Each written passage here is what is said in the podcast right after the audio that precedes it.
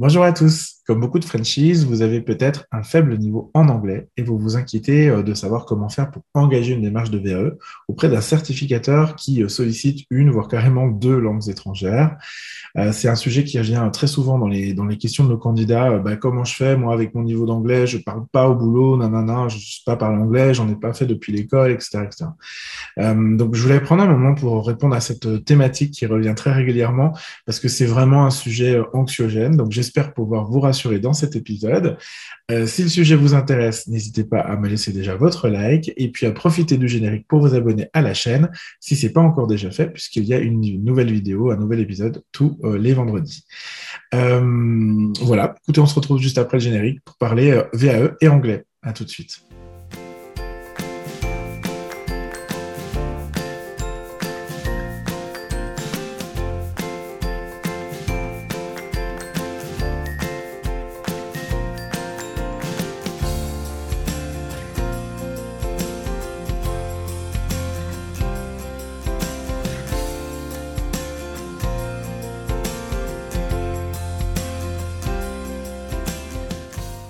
Bonjour à tous, heureux de vous retrouver cette semaine pour un nouvel épisode. Merci d'être resté juste euh, jusqu'au bout du générique. J'espère que vous allez bien. Euh, je suis Julien Accard, je suis ingénieur de la formation et des compétences. C'est un euh, master que j'ai obtenu par la VAE et mon métier, c'est la formation pour adultes. J'accompagne à la VAE depuis 2015 sur tout diplôme, tout domaine et tout niveau. Et dans ces épisodes, ben, je vous partage tous les vendredis un maximum de retours d'expérience, de trucs, d'astuces, de bonnes pratiques pour vous aider à vous lancer du mieux possible dans votre démarche de VAE et, je l'espère de tout cœur, la réussir. Alors, euh, le niveau d'anglais, vaste sujet. Euh, sans transition, je vais tout de suite vous donner l'information euh, basique, mais il faut qu'on parte de la base pour comprendre. Le niveau d'anglais dépend du diplôme visé. Donc le niveau d'anglais attendu par le certificateur dépend vraiment du diplôme que vous visez. C'est une évidence, mais c'est important qu'on se le rappelle. Plus le niveau de diplôme est élevé, plus la thématique, le domaine, euh, le champ finalement du diplôme nécessite des échanges internationaux, plus bien sûr on va vous demander d'avoir un niveau d'anglais qui soit en adéquation avec ce, bah, ce besoin finalement. Euh, si je devais un petit peu hiérarchiser, faire une hiérarchie finalement dans les diplômes, je dirais que pour les diplômes d'éducation nationale, d'abord, du CAP au BTS, on est sur une attente de niveau, on va dire, scolaire la plupart du temps. C'est également le cas euh, pour les, diplômes d'État. Euh, Rappelez-vous qu'en VAE, comme en formation initiale, on ne vous demande pas d'avoir 20 sur 20 toutes les matières et qu'on peut être bon dans certaines compétences, moins bon dans d'autres. Le tout, c'est que ça s'équilibre. En VAE, votre pratique professionnelle, vos compétences, elles doivent couvrir au moins 80% du diplôme visé. Ça dépend bien sûr du certificateur et du, du jury, de, de, son niveau d'exigence, mais on est à peu près dans ces eaux-là. Et euh, dès lors, si vous avez un niveau scolaire, bah dites-vous que c'est aussi le cas souvent des étudiants euh, en, en format un peu classique, euh, simplement pendant leur scolarité. Pour les diplômes supérieurs, euh, donc on va dire licence et master, c'est là où ça se complique, bien sûr.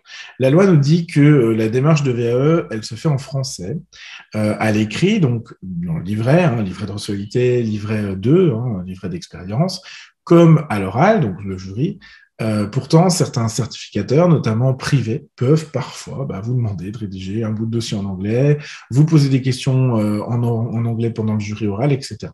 C'est le cas euh, souvent des diplômes qui sont très tournés à l'international, notamment dans les écoles de commerce, mais pas que, parce que l'anglais apparaît comme bien sûr une compétence clé.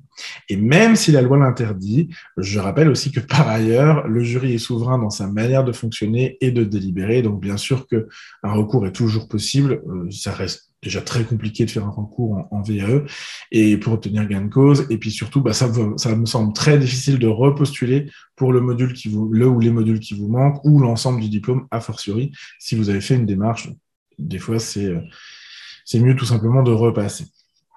Euh, on me pose souvent la question, mais alors du coup, euh, s'ils n'ont pas le droit de, de, nous poser la question, de, de, poser des questions en anglais, ou d'écrire en anglais, c'est quand même l'immense majorité des, des, des, certificateurs, je dirais 95%. J'ai jamais, j'ai eu une fois, j'ai en ce moment un certificateur qui demande de rédiger un bout du dossier en anglais, mais c'est une, euh, une université très orientée business et c'était une des conditions de leur accompagnement.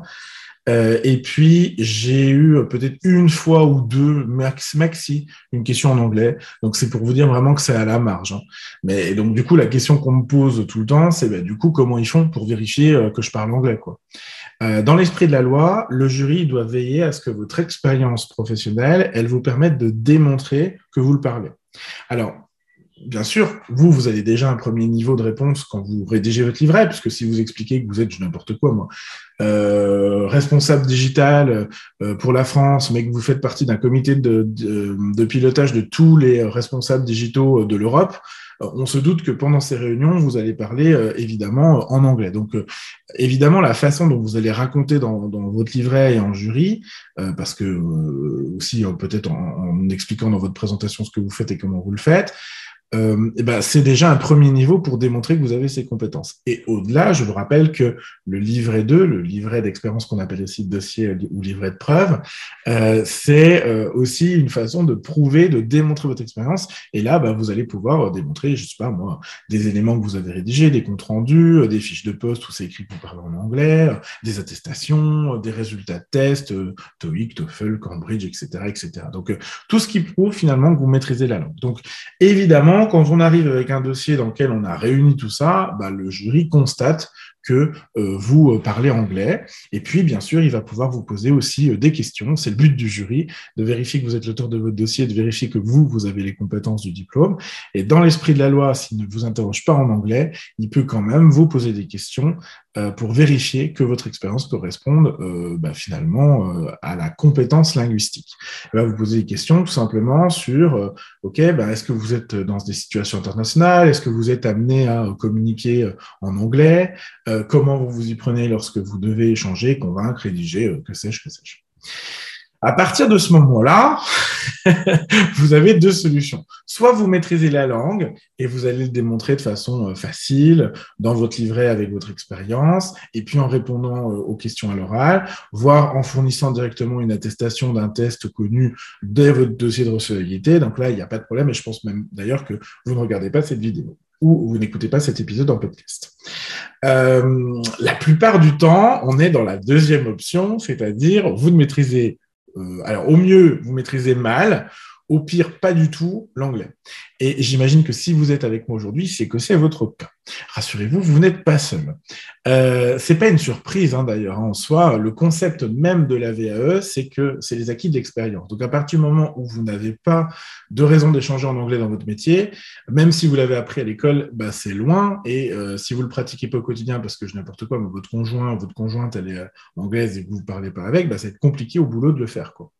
Euh, or, quand je constate, et là quand, je, quand on est ou en formation, en accompagnement VAE en entreprise, bah, je constate que la plupart du temps, en tout cas nous en région, euh, les, clients qu'on a ne parlent, enfin les candidats et les clients qu'on a ne parlent finalement que très peu anglais. Euh, c'est pas forcément le cas de tout le monde, mais chez nous, c'est quand même le cas en, région. On est, euh, je, vous rappelle, du côté de Metz, en Lorraine. Euh, d'ailleurs, ça parle un peu plus allemand, j'ai l'impression. parfait. Euh, bref, je, m'égare de mon euh, script. Qu'est-ce que je vous disais Oui, donc le concept même de VAE, finalement, c'est les acquis d'expérience. Donc, si vous n'avez pas d'expérience, bah, à partir du moment où vous n'en avez pas, c'est compliqué d'avoir des acquis d'expérience. Euh, si c'est votre cas, si vous n'avez pas d'expérience sur laquelle capitaliser, en particulier si l'anglais est dans votre référentiel, je vous conseille d'indiquer dans votre livret comment vous vous y prendriez si vous aviez face à vous des clients, des fournisseurs, des prestataires, des partenaires, que sais-je, finalement, euh, qui parleraient anglais ou finalement comment faire pour communiquer avec eux? Et il y a des débuts de réponse que là je vous donne en, ici en, version YouTube euh, et, podcast, mais euh, qu'on voit et qu'on affine bien sûr ensemble dans nos accompagnements. Ça va être ben, typiquement, euh, je maîtrise quelques phrases clés parmi les plus courantes pour répondre aux premières demandes, faire un accueil, démarrer une réunion, etc. Je comprends l'anglais, etc. J'en sais rien, mais je me, suis, je me suis conçu des petits outils personnels, des fiches mémo, des guides, des procédures pour m'aider. J'utilise une nouvelles technologies, du Google Translate, des applications de traduction vocale j'ai recours à des personnes euh, ressources dans mon entourage pour relire parce que même si je le pratique, je le pratique un peu, mais je fais quelques fautes, etc.. Finalement, euh, l'idée, c'est bien sûr de ne pas mentir, on est d'accord, on, évidemment pas en VE, mais ça va être aussi de montrer que vous avez des, alternatives à la pratique de la langue, en tout cas que vous allez vous y rapprocher. Alors, au-delà, bien sûr, euh, vous avez aussi le droit d'utiliser cette VAE pour profiter euh, et développer finalement vos compétences en langue. Moi, je vous le recommande puisque c'est évidemment top quand on arrive lors du jury et qu'on dit, bah voilà, je savais que j'étais faible en langue, donc j'ai suivi des cours, tac, attestation. Bah, c'est vrai que ça en jette un petit peu. Aujourd'hui, vous avez de la chance pour vous former. Il existe énormément de ressources, alors des ressources gratuites en ligne, bien sûr. Le petit inconvénient, c'est que vous n'aurez pas, forcément la preuve et donc que vous avez suivi ces cours. et a fortiori, il y a des ressources payantes. De mon côté, alors je vous partage avec plaisir euh, le site Preply euh, que j'utilise à titre personnel euh, pour apprendre le portugais parce que dans mon projet de vie, j'espère un jour pouvoir partir vivre là-bas. ça fera l'objet peut-être de prochains épisodes. Moi, ce que j'aime dans Preply, c'est que ça donne accès à énormément de professeurs, souvent des natifs, donc des, gens du pays. C'est un peu le, Uber des langues. Quoi. Et vous choisissez bah, votre tuteur en fonction de votre budget, de vos objectifs, de votre rythme, parce qu'il y a des plannings, il y a des horaires. Moi, par exemple, je fais euh, mes, cours tôt le matin, donc je peux choisir les créneaux tôt le matin pour trouver les profs qu'ils font, etc. Il y a des gens qui ont des spécialisations en fonction, par exemple, spécialisation business, vente, transport, enfin que sais-je, etc. Et moi, je trouve ça franchement excellent parce que du coup, il y en a aussi pour tous les tarifs. J'arrive à faire des cours de portugais autour de 9 ou 10 euros de l'heure, donc c'est vraiment pas cher par rapport à des cours de langue euh, traditionnels. Euh, voilà. Et c'est de l'individuel, donc vous êtes avec votre tuteur, vous parlez avec, etc. C'est en plus sur une plateforme qui est super bien faite parce qu'à la fin, on vous dit, bah oui, vous avez parlé tant de temps. Euh, donc, je trouve ça franchement top. Euh, si vous voulez tester, moi je vous mets euh, en barre d'infos moyen de parrainage qui vous permet de bénéficier de 70% sur votre premier cours et moi de gagner quelques zéros pour avancer dans mon apprentissage du portugais. Euh, merci d'avance pour ceux qui le feront. Si vous voulez pas utiliser le code, libre à vous. Je vous conseille quand même d'aller sur le site parce que je le trouve génial. il y en a certainement d'autres. Moi je, connais celui-là et j'utilise celui-là, mais je trouve que c'est vraiment bien.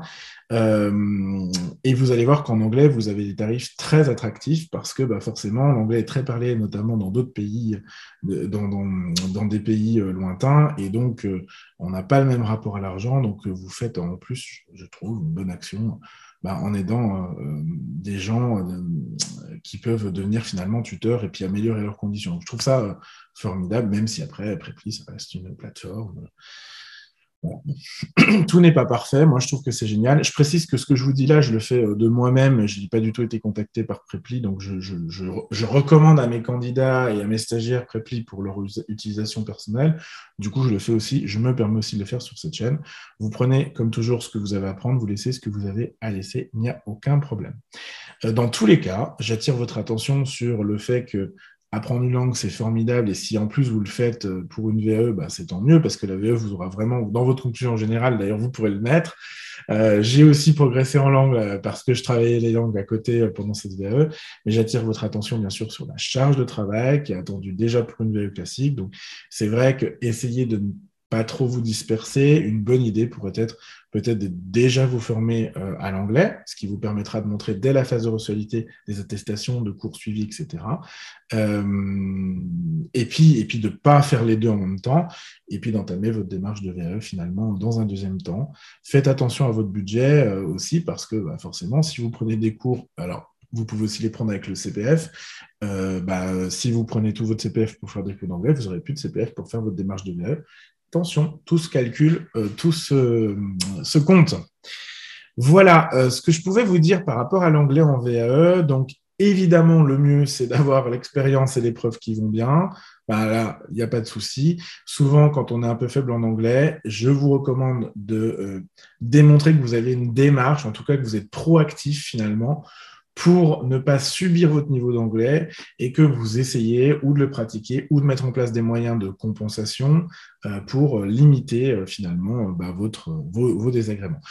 Moi, le conseil que je vous donne, c'est bien sûr d'en parler à votre accompagnateur VAE parce qu'en fonction du diplôme, de votre métier, etc., il y a des stratégies qui sont à mettre en place qui sont évidemment des stratégies individuelles que je ne peux pas, malheureusement, développer sur cette chaîne qui est à portée généraliste. J'espère que vous avez aimé cet épisode. Si c'est le cas, n'hésitez pas à mettre j'aime, à le partager, à suivre notre chaîne. Je vous invite aussi à vous rendre sur jacef.com pour vous abonner à notre newsletter. Euh, vous avez le lien en barre d'infos. Je vous mets aussi le lien euh, de mon parrainage Prépli en barre d'infos. Euh, j'espère que ça vous est utile. je vous retrouve vendredi prochain pour un nouvel épisode. D'ici là, portez-vous bien. À la semaine prochaine. Je vous embrasse.